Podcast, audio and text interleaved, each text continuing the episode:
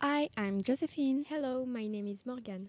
We will be your guides to visit our city, Oasia. Okay, my name is Louane. And my name is Eline. Great. Let's start our tour. Our water comes from the oasis that surround our city. It is pumped and filtered.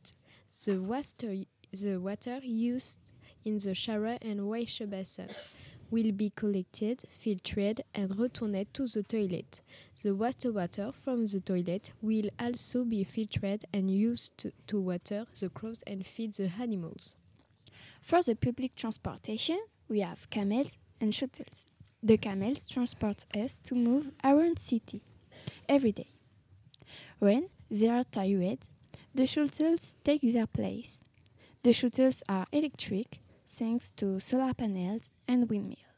Have you seen our green space? Yes, we say your cactus farm. This is a good because the cactus is an essential plant in the desert because it contains a lot of water.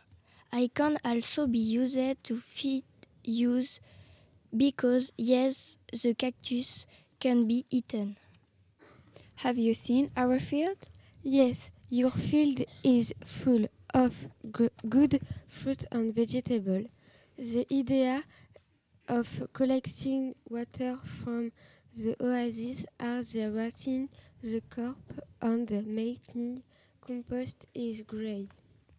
Oasia is the most ecological and responsible city in Arizona because we have solar panels and windmill. They alone used to save energy. The houses here are beautiful.